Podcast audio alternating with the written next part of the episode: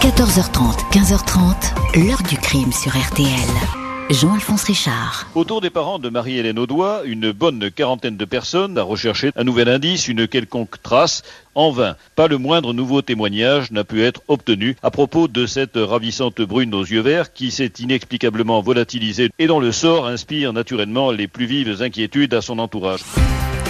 Bonjour, voilà un peu plus de 31 ans qu'une mère attend d'avoir des nouvelles de sa fille, espère savoir ce qu'il est advenu de cette splendide brune aux yeux verts de 22 ans, évaporée en quelques heures. Toutes ces années, Annie Audois les a passées à rechercher Marie-Hélène, disparue au printemps 1991, au volant de sa voiture dans un triangle entre Monaco, Cagnes-sur-Mer et Briançon, la route des Alpes. Plus aucune trace de la représentante en pharmacie et de sa voiture comme effacée du paysage. L'enquête va être poussive, longue, désordonnée, tenue à bout de bras et ranimée sans cesse par la mère de la victime. Après bien des années, un homme, le petit ami de Marie-Hélène, et une femme vont faire figure de suspect sans toutefois être confondus. Enquête officiellement close jusqu'à ce que le dossier soit confié en juin 2022 au pôle judiciaire dédié au cold case à Nanterre. Ces derniers jours, la juge Sabine Keris a ainsi rencontré la mère de la disparue. Nouvel espoir, nouvelle enquête. Cette fois, les indices vont-ils parler? Question posée à nos invités, témoins et acteurs de cette affaire. 14h30, 15h30. L'heure du crime sur RTL. Dans l'heure du crime aujourd'hui, le mystère Marie-Hélène Audois. Affaire qui va bientôt rejoindre le pôle judiciaire des Cold. Une après-midi du printemps 91, cette jeune représentante en pharmacie disparaît subitement. Certainement pas une fugue, accident, enlèvement ou meurtre. Ce mardi 21 mai 91 au matin, Marie-Hélène Audois, 22 ans, s'affaire dans l'appartement qu'elle occupe depuis quelques mois avec Steven, 20 ans, son compagnon. Ce quatre pièces de la résidence du Lido à Cannes-sur-Mer avec vue sur la Méditerranée.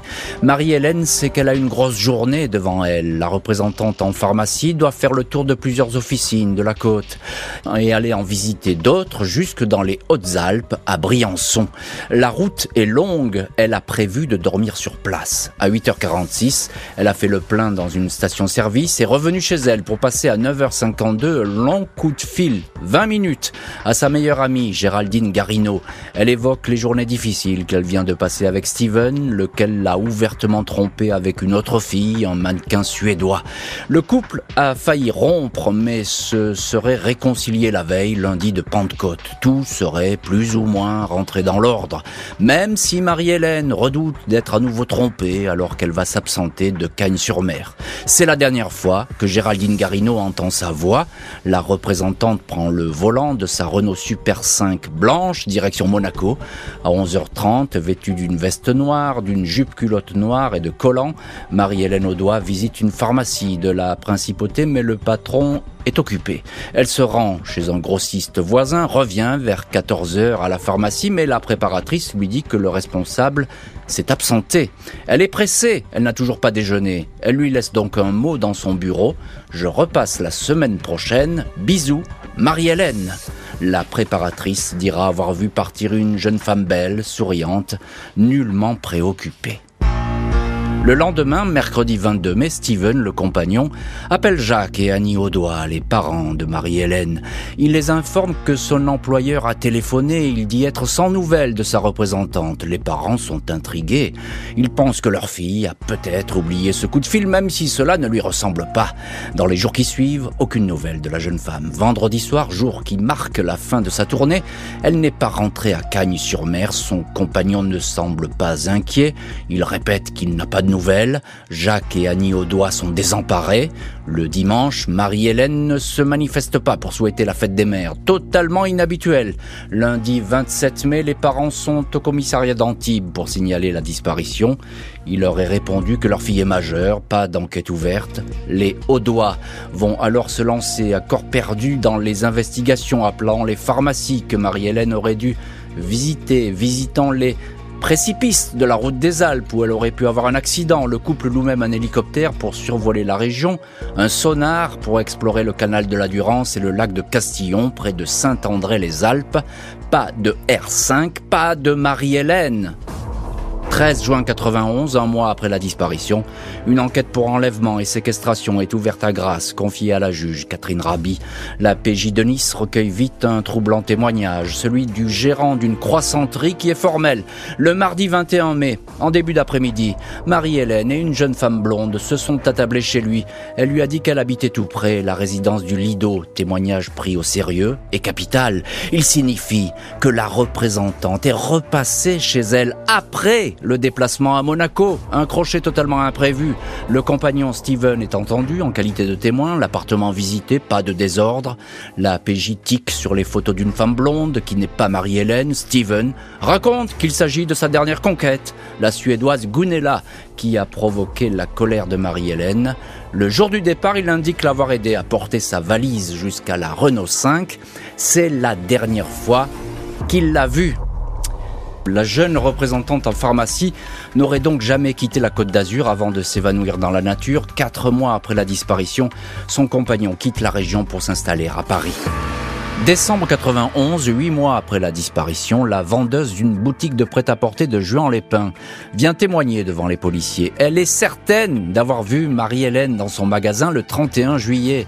Elle avait l'air droguée ou sous l'emprise de l'alcool. Elle portait une brûlure de cigarette sur la poitrine. La vendeuse ajoute que la jeune femme était accompagnée d'une autre fille ainsi que d'un homme douteux. Il s'agissait selon elle d'un proxénète et de deux prostituées. La présumée Marie-Hélène s'est vue offrir une robe rose et kaki payée avec une carte de crédit. Deux hommes sont retrouvés. Le premier est Claude Forestas, un marginal qui vit de petits boulots. Il tombe des il n'a jamais entendu parler de Marie-Hélène Audois. Il est mis en examen pour séquestration et écroué. Le deuxième est Daniel Messinger, promoteur suisse qui a fait fortune dans l'immobilier. Beaucoup d'argent, il possède de deux splendides demeures, dont la Villa Blanche à Saint-Raphaël connu pour être toujours entouré de jeunes filles. Il les recrute généralement en leur faisant passer des castings dans un studio photo de Nice. Il leur fait miroiter des carrières de starlettes. Par le passé, une jeune femme a déposé une plainte contre lui pour viol. Il aurait drogué avant d'abuser d'elle. Marie-Hélène Audois aurait-elle subi le même sort? Messinger reconnaît avoir offert une robe à une de ses conquêtes, mais il ne s'agissait pas de la disparue. Il ne l'a jamais rencontrée. Messinger va passer six mois en détention pour rien il n'est pas impliqué dans la disparition, pas plus que Claude Forestas. Fausse piste, témoignage infructueux, l'affaire Marie-Hélène Audois semble vouée à l'enlisement. Sa mère, Annie, n'a pourtant rien perdu de sa détermination sur la croisette à Cannes alors qu'elle faisait la tournée des boutiques pour présenter la photo de sa fille. On lui a raconté une surprenante histoire. Neuf ans avant la disparition de Marie-Hélène, le fiancé, Steven, a été entendu dans une affaire similaire. 3 novembre 82, disparaît à Théoul-sur-Mer, commune proche de Cannes, le petit John Bert, franco-canadien âgé de 13 ans. Ni lui ni son vélo ne sont retrouvés. À l'époque, Steven, 15 ans, est son voisin au policier. Il raconte avoir joué avec John, tractant son vélo à l'aide de son vélo moteur. Puis les deux garçons se sont séparés. Steven apparaît comme le dernier témoin à avoir vu le petit garçon vivant.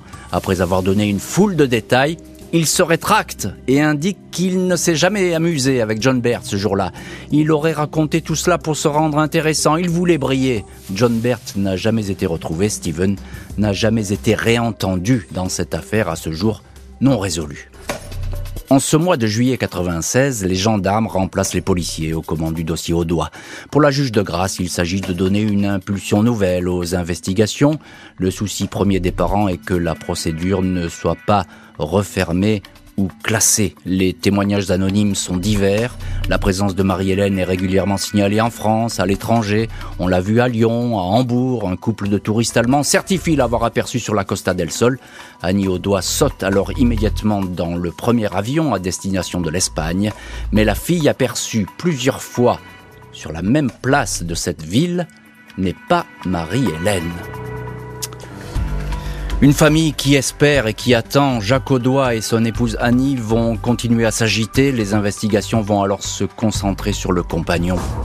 En cette année 1996, Steven refait de nouveau face aux enquêteurs, toujours aussi calmes, interrogé sur son emploi du temps le jour de la disparition. Après toutes ces années, il ne se souvient plus. Il revient longuement sur la vie de couple agitée qu'il menait avec Marie-Hélène. Steven évoque ainsi la présence dans sa vie d'une certaine Evelyne, une femme bien plus âgée que lui. Il a travaillé pour elle dans l'immobilier, elle lui faisait beaucoup de cadeaux, elle l'aidait même à payer son loyer. Steven ne conteste pas avoir joué les gigolos. L'enquête se penche sur cette maîtresse au caractère bien trempé. Il apparaît qu'elle vouait une haine féroce vis-à-vis de Marie-Hélène, la considérant très certainement comme une jeune rivale bien plus attractive qu'elle. Evelyne est intrusive, elle a visité un jour l'appartement à l'insu du couple. Marie-Hélène confie alors à sa meilleure amie qu'elle a fait, qu'elle avait face à elle une folle dingue. La représentante en pharmacie trouvera un autre jour les pneus de sa R5 crevés. Placée en garde à vue une première fois, Evelyne affirme qu'elle n'a rien à voir dans cette disparition. Elle était à Paris ce jour-là. Elle est relâchée. 21 juin 96, un garde-meuble loué par Evelyne est perquisitionné. Dans un agenda, les pages du mois de mai 91, date de la disparition, sont arrachées. Des relevés bancaires font état de forts retraits en espèces à cette période. Dans un carnet d'adresses figure encore le nom d'un homme incarcéré pour deux meurtres. Le 16 juillet, Evelyne est à nouveau entendue. Elle a réponse à tout. Si elle a retiré autant d'argent liquide, c'est dit-elle parce qu'elle était victime d'un chantage de la part de gens du voyage on la relâche. Trois ans plus tard, juin 99, Steven et Evelyn sont de nouveau en garde à vue. Les gendarmes n'ont plus que quelques heures pour les interroger. Le quota est presque épuisé. Un enquêteur se souviendra avoir approché de très près ce jour-là la vérité. En 2010, Steven et Evelyn sont confrontés aux parents de la disparue, en face-à-face judiciaire qui ne donne rien. La justice ne va alors avoir de cesse que de refermer le dossier. Février 2013, la justice clôt le dossier Marie-Hélène Audois. La famille Audois et leurs avocats avaient tout fait pour éviter cette décision. Il est dramatique de laisser une famille dans le flou, de clôturer l'enquête sans savoir ce qui est arrivé à Marie-Hélène avait alors plaidé maître Sophie Jonquet. Presque dix ans de silence jusqu'à ce que le récent pôle dédié au cold case basé à Nanterre soit désigné pour reprendre le dossier, procéder à un réexamen complet des procès-verbaux et diligenter de nouvelles auditions et perquisitions. Septembre 2022, plus de 31 ans après la disparition de Marie-Hélène Audois, la juge Sabine Kéris, une des magistrates du pôle Colcase, notamment en charge des dossiers fournirés, a rendu visite à Annie Audois sur la Côte d'Azur. Première mission de la nouvelle équipe d'enquête, récupérer l'ADN nucléaire de la disparue, c'est-à-dire celui qui lui appartient en propre. Jusqu'ici, seuls les profils de ses parents étaient utilisés pour d'éventuelles comparaisons, rendant celles-ci aléatoires. La mère de Marie-Hélène avait conservé une dent de sagesse de sa fille contenant le précieux ADN. Elle a confié cette dent aux enquêteurs. Les indices matériels sont depuis le début inexistants dans cette affaire. Seul un témoignage ou un aveu pourrait lever enfin le voile du mystère. Après avoir frappé à toutes les portes pour connaître la vérité sur la disparition de Marie-Hélène, son père Jacques Audois décède en 2011 à l'âge de 70 ans, frappé par un cancer foudroyant. Son épouse Annie, qui n'avait cessé de partager ce combat, se retrouve seule, elle va continuer à tout faire pour que le silence ne retombe pas, elle va enquêter à l'affût du moindre renseignement ou témoignage qui pourrait faire jaillir un peu de lumière.